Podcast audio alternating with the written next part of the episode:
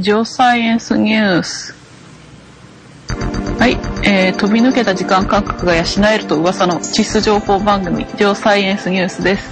お届けするのはタロと、はずけです。こんばんは、こんばんは。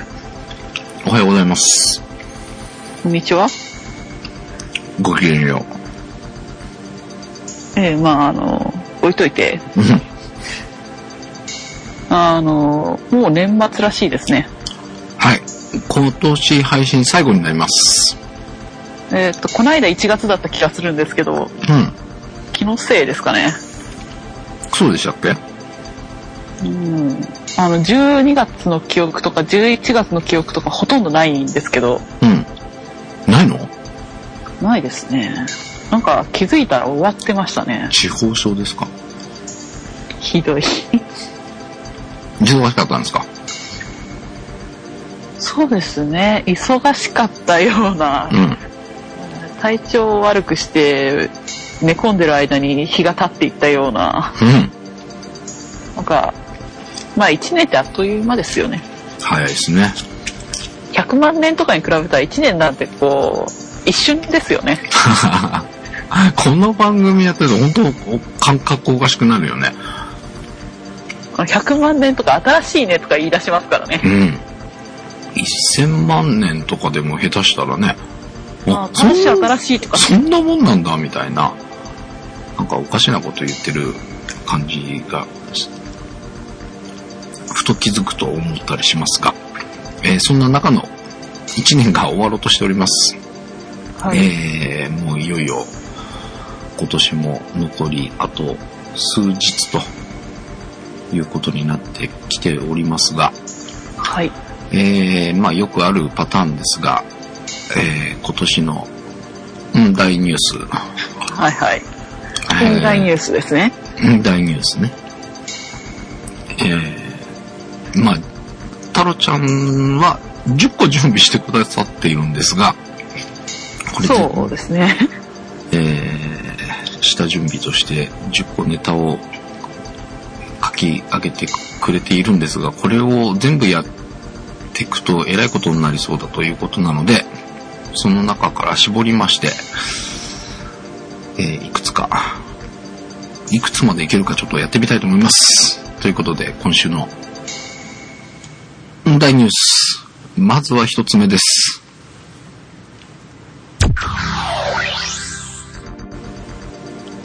えっ、と、株式会社林原の会社構成計画が終結しました。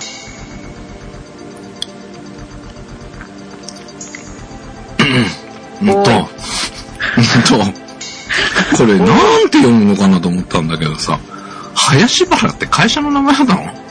株式会社林原です。この番組的に言ったらさ、なんか、原生林とかさ、林、林、林源なんかこれ順番間違えてないとかさ、そんな風に思ってた。ら林原なのね。あの、林原という会社です。っていうか、これが雲大ニュースの一つ目？ええ会社構成重大なニュースです。計画集結？はい。そんなに有名な会社なのこの林原さんって？超有名な会社ですね。あ、そうなん。あの、まあ、CM も昔やってたんですけどね。あ、そう。はい。あの、多分、うん。ハスケさんの一日の生活の中で、うん。何回かはう、ん。この会社の製品を食べてると思います。食べる？林原ってあの、バイオメーカーなので、はい。主力な生産、あ製品はうん。トレハロースです。トレハロースって聞いたことあるの？はい。甘味料？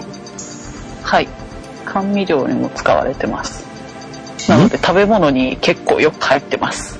へー。ちょっと待って。甘味料とか作っトレハロース作ってるところの会社の構成計画が集結したのが、はい。ジオサイエンスニュースの雲大ニュースの一つ目、はい。この会社はあの、トレハロースとかあと抗がん剤に使われるインターフェロンとか、はい。そういうのをうん。世界シェア多分トップおの会社なんですけど、はい。それで得たお金でうん。恐竜博物館を作ろうとしてたんですよ。ほう。で、モンゴルにうん発掘調査に行ったりとかしてる、うん。多分日本の企業ではうん。唯一だと思います。株式会社でそんなことをしてる会社っていうのは。ああ。はで、うん。まあ残念なことに倒産したと。うん。まあそれが去年なんですけど、うん。あの、さすがにトレハロースという、これ、これないとあの、結構かなりの種類の食べ物がうん。スーパーから消えてしまうという、え、そんなに使われてるもん？トレハロス的。かなり使われてますね。へえ。菓子パンとかでも使われてるのがあったりしますし。あ結構裏の原材料のところを見ると、うん。お菓子でもトレハロースって書いてあるのはかなりの量あります。あ、そうなんだ。あと化粧品にも使われるみたいですね。へえ。まあ、それがあるので、うん。えー一応この会社、えっ、と、なんだ、なんて名前の会社だったかな。あ、長瀬産業あ、っていう会社からはい。何やったんですか？いや、今、ちょっと、たまたま、今ね、喉がゲホゲホなので、喉飴をね、最近買っているんですが、それに入ってるかなと思ったんだけど、向こうが買ったやつには入ってなかった。うん。うん。長瀬産業は聞いたことはある気がします。うんこの会社の完全子会社となって、うん。えーまあ無事再出発をお、することになりまして、うん。あとあの集めていた恐竜化石もうん。岡山にあるあのちょっと田舎のうん倉庫で眠って活用される日を待ってます。ああ、なるほどね。なんとかうん日本国内に留めることができたっていう、ああ。それをばらまかなくて済んだんだ。結構貴重なのも混じってるんですよ。おー。いやここがもっとうまくいって、その計画通りか、まあ、形を変えてか、なんか日の目を見るようになってほしいわけですね。そうですね。最初の計画の恐竜博物館は結構魅力的でしたからね。そうなの。それどこに作る予定だったの？岡山駅の真ん前です。あ、ほんでも岡山なんだ。あ、だって、あの、林原ってうん。岡山が本社で岡山にしかない会社なので、あ、そうなの超地元の会社です。なるほど。上場すらしてません。ええ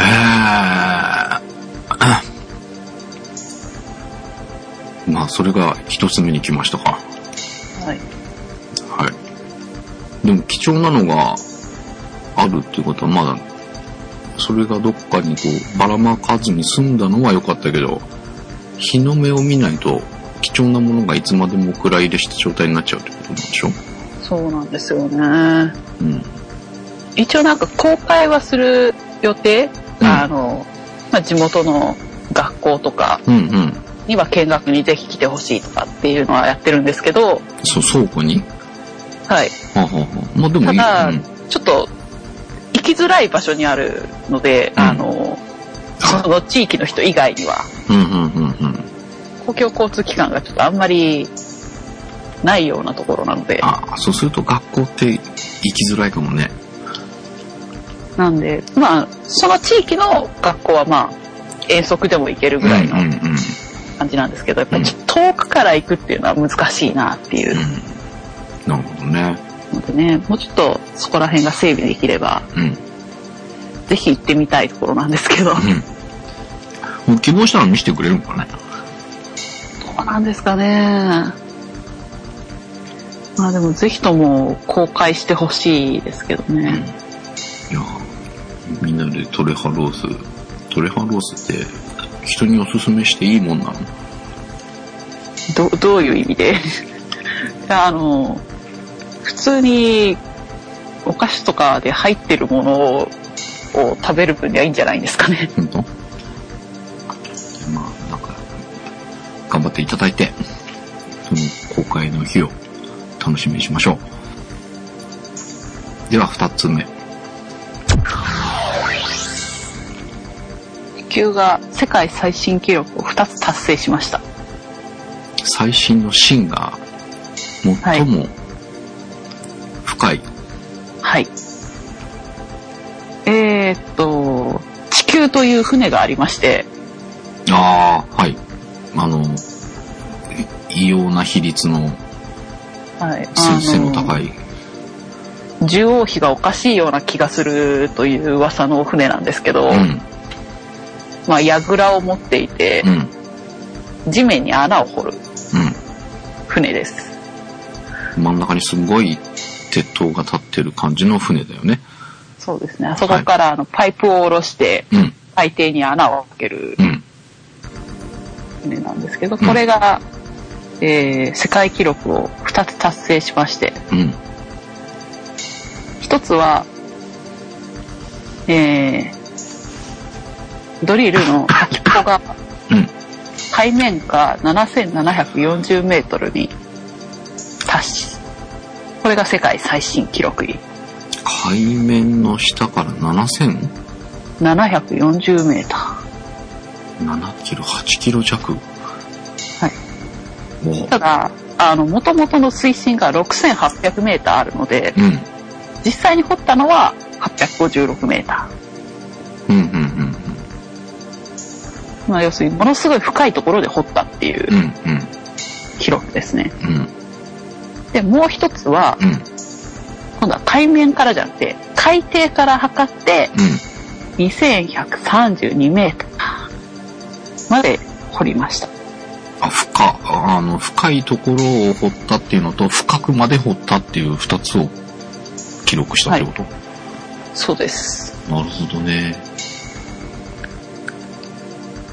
えものすごい水圧とかになってくるんでしょ ?7000、はい。8000メートルぐらいのところで。そんな水圧のかかった状態で穴掘るってすごそうだよね。もちろん、あの、そのための機械というか、まあ、構造を持ってて、掘れるようにできてるんですけどう、ん、深いところで掘るのも大変だしうん、う、ん、地底深く掘っていけば掘っていくほど、うん、岩石による圧力とかも増えていくんですね。うん、うん、それをこう、うまく掘るうん。技術とかも、この地球に作られた時に搭載されていて、うん、まあ、この地球ならマントルまで掘れるっていうことで作られたので、まあ、お、一応、これぐらいまではいけるんだよっていう、うん、まあ本当はもっと掘ってほしいんだけど、まあ、うん。とりあえず世界記録は出せたっていう。えーえ、まあでもなんか、まあ、そういうことに関しては世界一よね、みたいなイメージがあるので、あんまりびっくりしないんだけど、でもすごいことなんだろうね。そうです。まあ、目標としてるところはもっと深いんですけど、うんうん。まあ、第一歩として、とりあえず世界記録、あ樹立。なでも逆に言うと、それまで世界一じゃなかったってことか。ああ、そうですね。えこれまでこういうのに長けてたのはどこの国なの？えー、アメリカですかね。うーん。なるほど。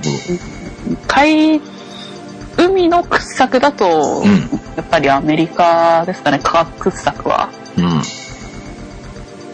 石油の掘削で陸上とかになると、ロシアとか、あの辺も結構強いんですよ。はいはいはい。あの、陸の方が掘りやすいんですね。うん。あの、ゆらゆらあの海面みたいに揺れ、海だと揺れたり、船が揺れたりとかうんうん。っていうのが陸だとないので、うん。すごい掘りやすいので、陸だと何十キロとかって掘ってるんですよ、はいはい実はは。い。何十キロ？はい。多分、一番掘って20キロとか掘ったんじゃないかな。ええ20キロ地下に潜っていくってこと？はい。すごいね。とかやってたりするんですよ。うん。陸陸だと。うん。まあ、それが海、海だとやっぱり技術的にちょっといろいろ難しい。まあそうだろうね。その波がある上にいながら、はい。し掘るとこは揺れないんだもんね。そうなんですよ。う上の水だけ揺れてるので、うん。で、そんなところこう、7000メーターもパイプを下ろしてから掘るとか、うん。そんな状態なので、うん。まあ、それが難しかったのがやっとできるようになって、うん。まあ今まではきあの、テストとかもあったのでね、作られてから、うん。うん。やっと本格稼働し始めたかなっていう。うん。なるほど。まあ、でも、想像がつかないですけど、相当困難なことをやってるんだろうなっていうのはわかりますよね。ですね。うん。まあ、え、でもこれ本当にマントルまで行くの？まあ、行くまで退役できないことになってるので、ああ、そうなの？まあ、永遠に退役しないことになるかもしれないですけど。あ でも、多分、もう、そろそろ行くと思いますよ。え、それぐらいまで来てるんだ？もうちょっと頑張ってもらえば。はい。ということで、次の大ニュース。えー地球のマントルが化学組成の違う二層構造であることが明らかになりました。へえ。一種類じゃなかったと。種類ではなかったですね。へえ。え、じゃあ何？白身と黄身みたいな状態になってる ああ、うん、まあ、そうですね。うん、そこまではっきりとしたものじゃないんですけど、うん。結構前から、はいマントル自体がうん二層構造になってるんじゃないかっていうのは言われてたんうん。ですよ。なんか、動き方が違うとか、うん。いろいろ言われてて、うん。でその違いとかっていうのはどこから生まれてるのかうん。化学組成が違うのか密度が違うのかう、ん。温度が違うとか、うん。いろいろ考えられることはあったんですけど、うん。今回それが化学組成が違うっていうことが分かってうん。上下でちゃんと違いが存在するっていうのがまあ解明されたっていうことですね。うん。で、全く別物な感じなの？それとも、その若干違うとかそんな感じなの？えーっと、若干違うっていう感じですかね。うん。全く異なったものっていうわけではないですね、多分。うんうんうん。でも、この二層になる理由として違う組成が違うんだっていうのを確認が取れたということなのそうですね、実験で確認したみたいです。まあ、実際にマントルのものってこれないので、まだ。だよね。はい。うん。まあ、実験して、えーっと、スプリングエイトで実験したみたいですね。もう、あのー一時期なんかで話題になりましたよね。あ、仕分けかな、やっぱり。うん、あなんかでスプリングエイトっていうのが。うん。聞いたことあります。強力な電磁波？うん、あで電子をうん、こうものすごく早く加速してうん、進行方向をこう磁石とかで無理やり曲げたりとかうん。する実験施設なんですけどああえ、なんか、えらいパイプの大きな円があって、その中をその中をなんかこうひたすら電子がこう回り続けるような、はいはいはいはい。でどんどんどんどん加速してはい。いっていろんな実験に使うっていうああ、はい。その施設の映像は見たことがあります。そこでなんか実験したみたいですね。うーん。それって、でも、取ってこれないものを、どう、どうやってテストするの？でこれないけどうん。温度とか圧力はだいたい計算で求められるので、うん。そういった状態にして、うん。で、まああの、もの自体は観覧岩、観覧石っていうのがうん主体となってるっていうのはもう分かってるんですね。はい。だからそれをそういう条件にしてうん。測定をしたら、うん。どうも組成が上のマントルと下のマントルでうん。違うぞっていうことになった。もう、なるほどね。すごいね。その取ってこれないものを地上で再現する。えー温度2700度、圧力124万気圧。おお。124万気圧ってのがよくわかんないんですけど、どんだけすごいのかが。うん。てか、それを地上で再現できるの？できるんですね。すごいね、それも。はい。それこそダイヤモンドできそうだよね。まあダイヤモンドだって人工で作れるじゃないですか。あれなんか爆発か、爆発かなんかの圧力をかけて作ったりするんじゃなかったっけ？あー、ですけど今超高温高圧実験室で作れますよ。あ、そうなんだ。はい。ただ、ちょっといいやつじゃないとうん。ダメらしくて、あの、高温高圧実験室を持ってる、あ大学にあったんですよ、その機械が。うん。で先生にこれにでダイヤモンド作れますかって言ったら、うん。そこまでの温度圧力までこれは上がらないって言われて、ほうほうほ残念な気持ちになりましたから。でも、それを持ってる大学もあるらしいので、作ったりはするらしいですよ。へえ。でもそ、そうだね。そんなあ圧力をかけられるなら、ダイヤ作ってた方がいいような気がするけど。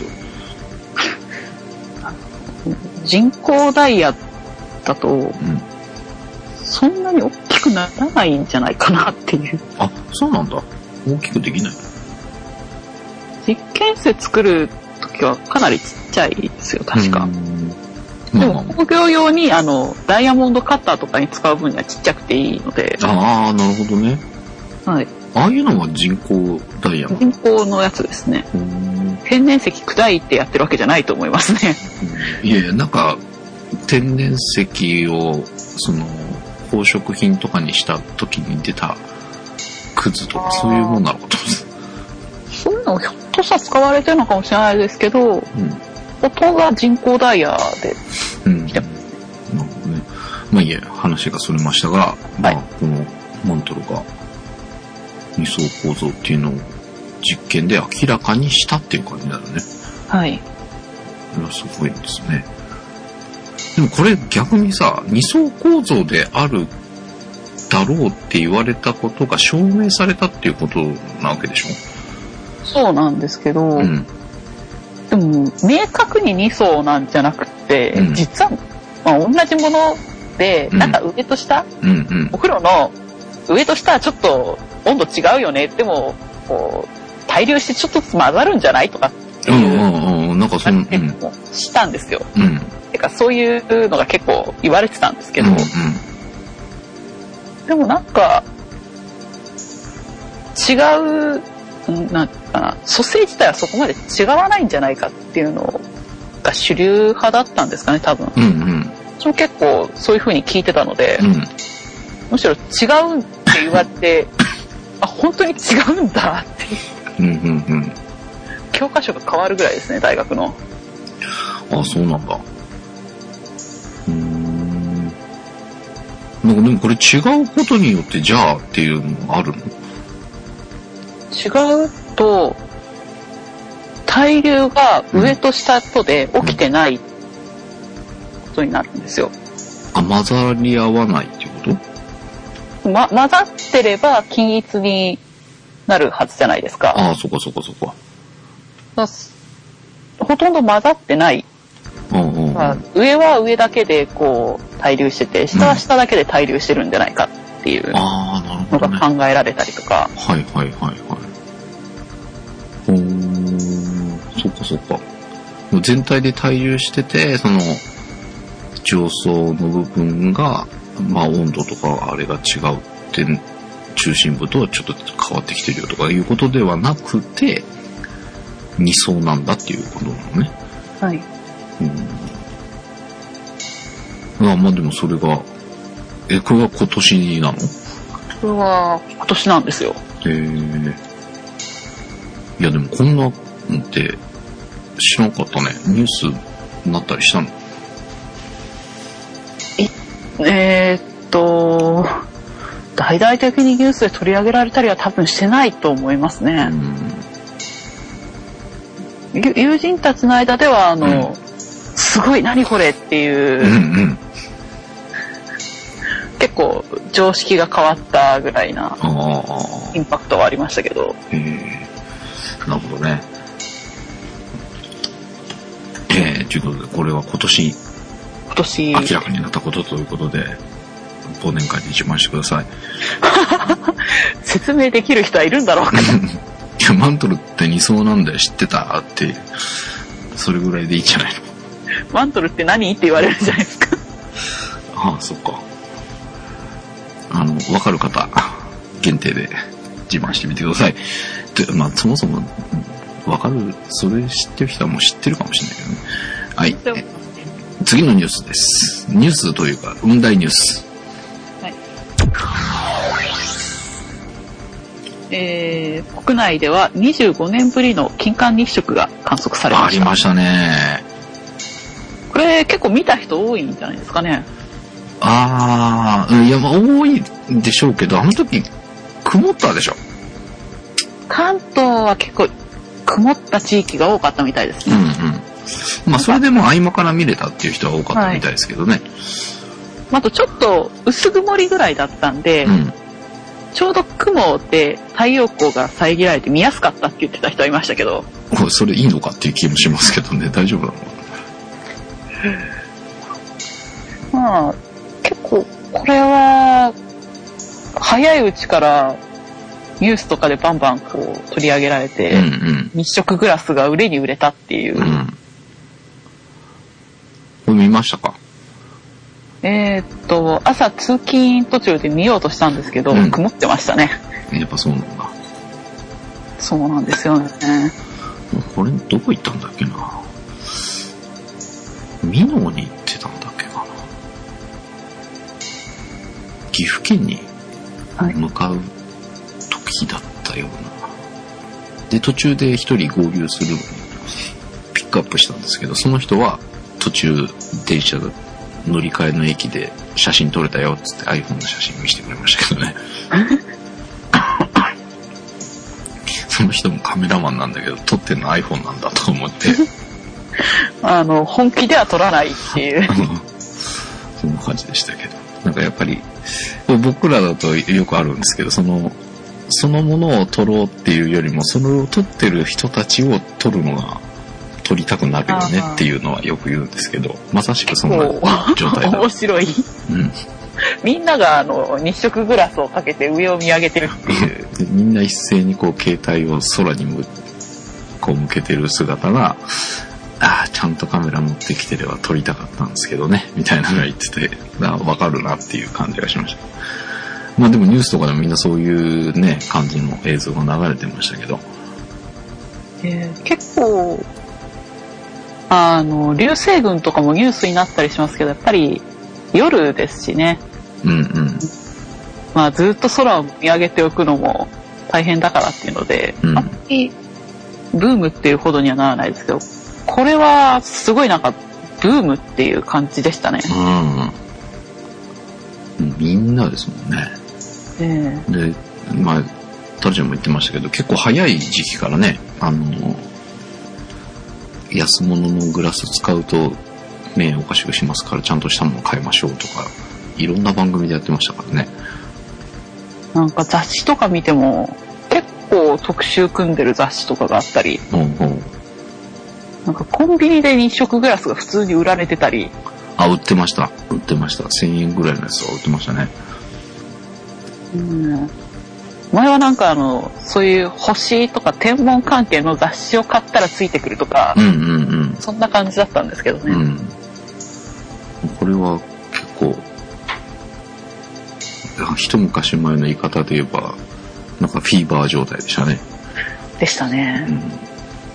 はい。ということで、これはまあ、これぐらい、今のとこれぐらいかな、はっきりわかるというか、あ、なるほどね、みたいな。この間もあったんですよ、日食。あ、見ました。あ、見ましたというか、見ましたニュースで見ました。南半球で見れたんだっけ？オーストラリア、うびっくりします。オーストラリア行ってきたのかと。ん。いやいや、あの、ワイドショーかなんかでやってるのを見ました。この金環日食とは違うんでしょ、あれ。いや、金環日食になったんじゃないかな確かえー、金え金あれ、金環日食なんだっけ？この間のは。皆、確か皆既日食なので、え、なんか呼び方が違ったような気がしたけど。あ、日食、いろいろ名前がありますからね。うん。でも、あのー、何でしたっけ？指輪みたいな形になる状態にはなってましたね。確かに。はい。うんなってたらそれは多分金環日食というんだと思うんですよ。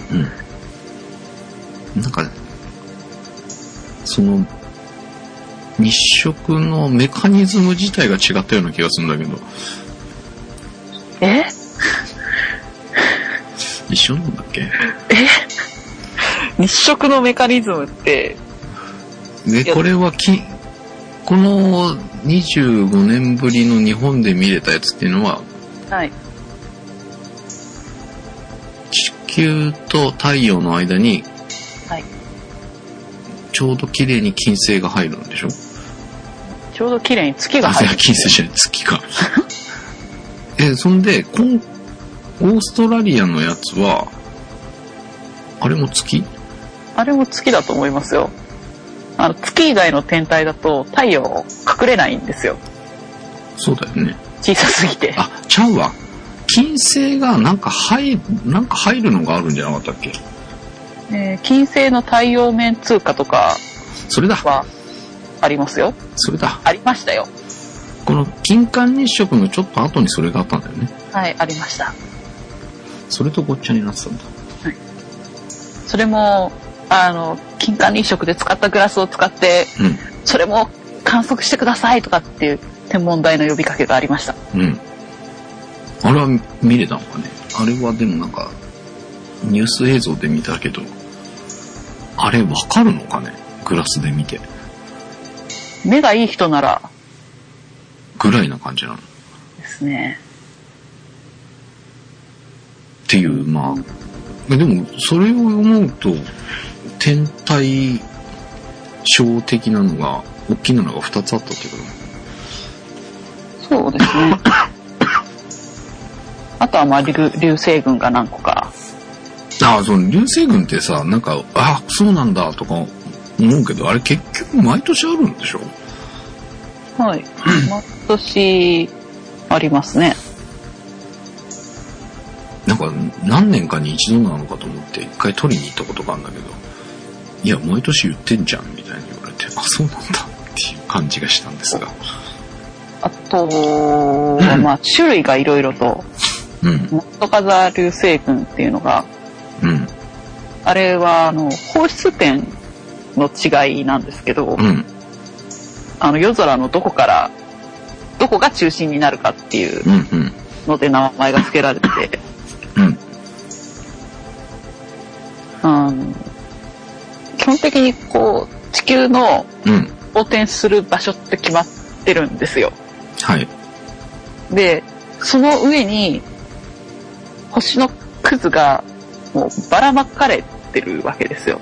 もともとの水星の残りが、水星じゃないな。小惑星の残りがかな？うん。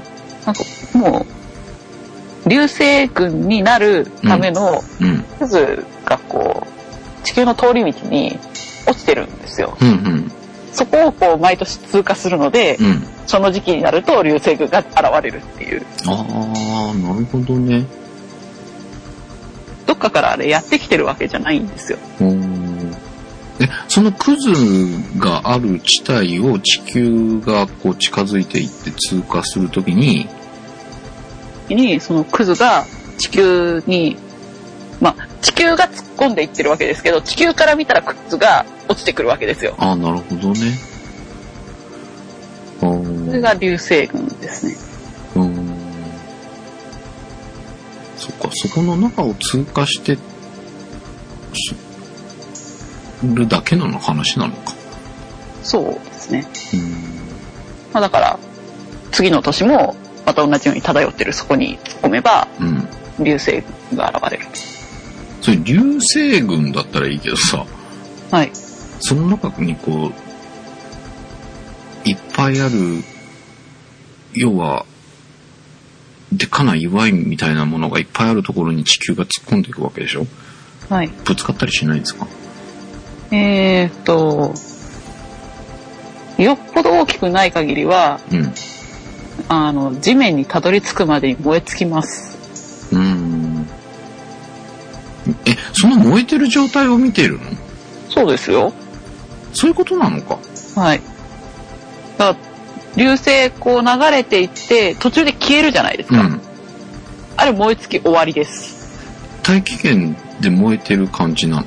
はい、あの、空気との摩擦でうん。燃えちゃうんですよう。んうん。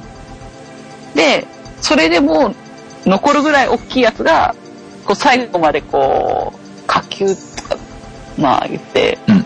隕石で落ちてくるうん。のはあれは、燃え残りですね。うーん。そっか、燃えてる姿を見てるのか、あれ。だから光ってるんですよ。えー、え、流れ星ってみんなそれ？そうですよ。あ、そう。じゃないと光ってるものが落ちてくることになるじゃないですか。元は光ってないですってね。そうだよね。いや、でもなんだっけ？水星系は？は、水星はあれは、なんて言えばいいかな。そっか、でもあれはうん、流星とは全く違うんですよ。そっか。ええな、なんか、流れ星って水星のイメージだったかも。あー、なるほど。えっと、全然違いますし、水星は、ほとんど確か氷の塊だったような気がします。氷の塊で、はい塵みたいなのが、なんか、後ろに尾を引くんだよね。な尾を引くんですよ。だよね。はい。しかも、あれは、太陽系に属してたりとかしないので、公転とかしないんですよ。うん、うん、まあ、あの、一応ちょっとでかいサイクルで戻ってきたりはするんですけど、うん。うん。あの結構惑星ってこう、平面に、こう、円、同心円みたいになってうん。回ってるじゃないですか。うん。あの、そういうのとはちょっとかけ離れた軌道を持ってるのが水星ですね。へえ。いや、なんかそういうのがいっぱい出るのが流星群なのかと思います。ちょっと大きさが全然違います。大きさが、大きさ自体も違うのか全然。そうか、燃え尽きちゃうぐらいだもんね、地球に当たってね。ね。あと流星だと人工衛星が落ちてくる時も流星ですよ。ああ、燃えちゃうんで。はやぶさの時みたいな感じ？何あれ、あれがまさしく人工的な流れ星ですね。になるのか。はい。なるほどね。あの、なんだっけ、はやぶさの時ってさ、すごく追っかけて見てるからさ、すごく望遠のカメラで撮って、なんか崩れていくような感じがよく分かった映像とかあったじゃない？はい。ありましたね。あの、それこそなんとか流星群の星を追っかけてああやってアップで撮ったらそのあんな感じのが見れるの？ああ、見れるでしょうね。あ、そうなんだ。まあ、人工衛星と、その、岩とか、と、かが崩れる様子は違うんだろうけど、ただ最後にこうバラバラになってしまったりとかっていうのはあると思いますね。じゃああんな感じで見れるんだ。ちゃんと追っかけて望遠で撮ってたら。問題は、あの、どこに現れるか予測がつかないあ、そっか。ぐらいで。あ、そっか。はやぶさはそこの軌道がちゃんと分かってたからあれができてるということか。ですね、あと、結構よく光ったみたいですね。うん。なるほどね。はい。ということで、えー、4つ目になりますか。えー、25年ぶりの金環日食。はい。じゃあ、5大ニュースですね。最後。えー、佐渡、秋田、北海道で油ガス田の投稿が行われました。はい。はい炭鉱っていうのは探す。えー、す鉱脈を探すとかの炭鉱。はい。まあ、石油を探すときにも言われるんですが、うん。えー、一番ニュースになったのは佐渡沖ですかね。はい。佐渡の沖合で石油が、石油の試掘が開始されて、なんか予想だとむちゃくちゃありそうだぞっていう、うん。ね、これ番組で紹介したやつじゃなくて、紹介しましたね。しましたよね。はい。うん。あとは秋田のシェールオイル。はい。えっ、と、北海道は、もともと、えーもう創業していた油田から、うん。新しく出たっていうのが一件ありましたね。えー、あ意外と今年は石油の当たり年だったのかなっていう。ほうほうほう。え、日本の、あ、でももともとなかったわけじゃないっていう話でしたよね。あそうですね。うんもともと石油は日本では産出してましたね。産出してて、その今年その佐渡、秋田、北海道で、これ新たなあれが発見できたっていうことでいいの？えー、佐渡は実際に試掘したら油が出たんじゃなかったですかね。で、北海道は出てます。うん。で、秋田は、シェールオイル自体は採掘はされたので、うん。あることは確実です。うん。全部言えるのは、どんだけあるかについてがまだちょっとわからない。うん。うん。うん。でも、ただシェールオイルについても今後の原油の価格によっては取れるかどうかわかんないっていうのも話もありましたよね。えーと、取ってる会社はなんか、採掘する気満々でいるらしいですよ。あ、そうなんだ。はい。うん。でもその原油の価格が仮に安くなってしまったら割が合わなくなっちゃうんでしょ？はい。うん。もう買ってきた方が安いんじゃないかなっていうぐらいですね。うん。微妙なとこではあるんだけど、まあでも、そんなに下がることもないでしょもう。もうそんなむちゃくちゃ下がるってことはなかなか考えづらいづらいよねね。それ考えると、そこに発見できたっていうのは大きなあれなのか。まあ、あと、安い時に他から買ってて、高くなったら掘ればいいんじゃないんですかね。ああ、なるほどね。そこにあるっていうのが分かっていればね。はい。あの、置いといても腐らないですし、うんうん。そうか。そういう意味では、日本の資源が新たに見つかった年でもあったとはい。いうことでございました。ということで、なんか、五大ニュース、最後の2つぐらいはなんとなくあれですけど、最初の3つはなんかよくわかりませんでした。わーい。これが運大ニュースに入るのかみたいなね、ところから始まりましたけど、ええージオサイエンスニュース的5大ニュース。2012年、こんな年でしたと。この5つで振り返ってこんな年だったっていうのは多分この番組ぐらいだろうね。ーうん、まあ、まず最初のはありえないですね。これが最初に来るかって思いましたけど。はい、ということで、えー今週と言いますか、今年最後の配信でございました。えーお聞き苦しい中、毎週お聞きいただきありがとうございます。ありがとうございます。えー一応来年も頑張って配信していきたいと思ってますので、来年もよろしくお願いいたします。ということで、ジオサイエンスニュース2012年最後の配信となりました。はい、お届けしましたのは半助と。太郎でした。ではまた来年。